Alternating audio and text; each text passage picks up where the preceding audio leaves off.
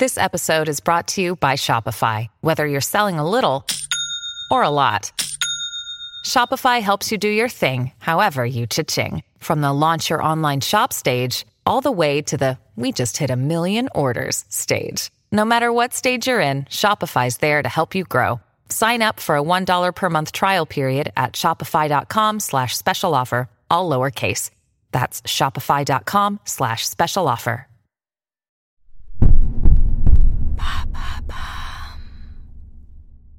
Le Père Noël est-il devenu rouge en raison de Coca-Cola? Merci d'avoir posé la question.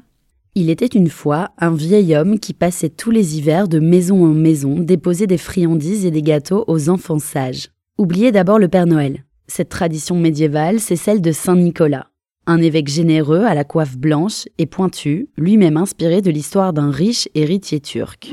Vêtu de rouge et de blanc, Saint Nicolas naît dans la tradition italienne au XIe siècle. Il est encore célébré aujourd'hui dans plusieurs pays d'Europe dans la nuit du 5 au 6 décembre. Mais quel est le rapport avec Noël? J'y viens.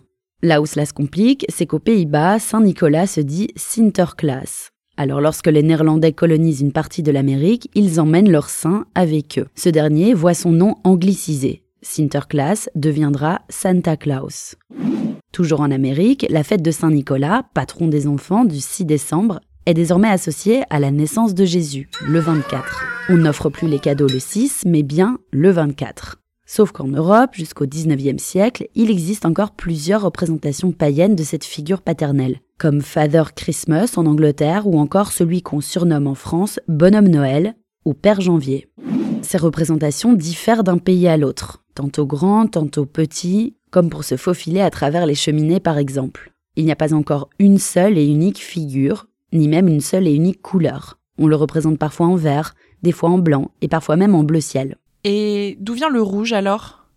Au XIXe siècle, ces différentes représentations dans les affiches illustrées ou la littérature vont se mêler à celles du Père Noël à l'américaine, qui avait volé sa couleur au Saint-Nicolas. Petit à petit, il est de plus en plus dépeint comme un vieillard barbu, joufflu, en costume rouge et blanc. C'est là qu'intervient une autre légende. Celle de Coca-Cola. Exactement. En 1930, les publicitaires du fameux soda vont récupérer le personnage du Père Noël pour mieux vendre cette boisson rafraîchissante en plein hiver, alors qu'elle est normalement destinée à désaltérer en été. Le Père Noël rend la marque attachante. C'est la représentation du Père Noël qui va s'imposer en France et en Europe. Il traverse l'Atlantique durant la guerre froide. Nous sommes en plein plan Marshall, une période de relance économique sur le vieux continent pensée par les États-Unis. Les Américains irriguent le marché européen de produits en tout genre, le Père Noël en fait partie.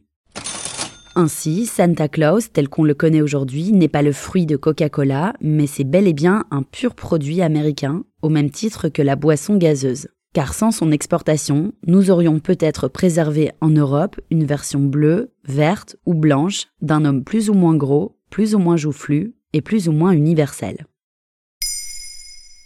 Maintenant, vous savez, un épisode écrit et réalisé par Johanna Cincinnatis. Ce podcast est disponible sur toutes les plateformes audio. Et si cet épisode vous a plu, n'hésitez pas à laisser des commentaires ou des étoiles sur vos applis de podcast préférés.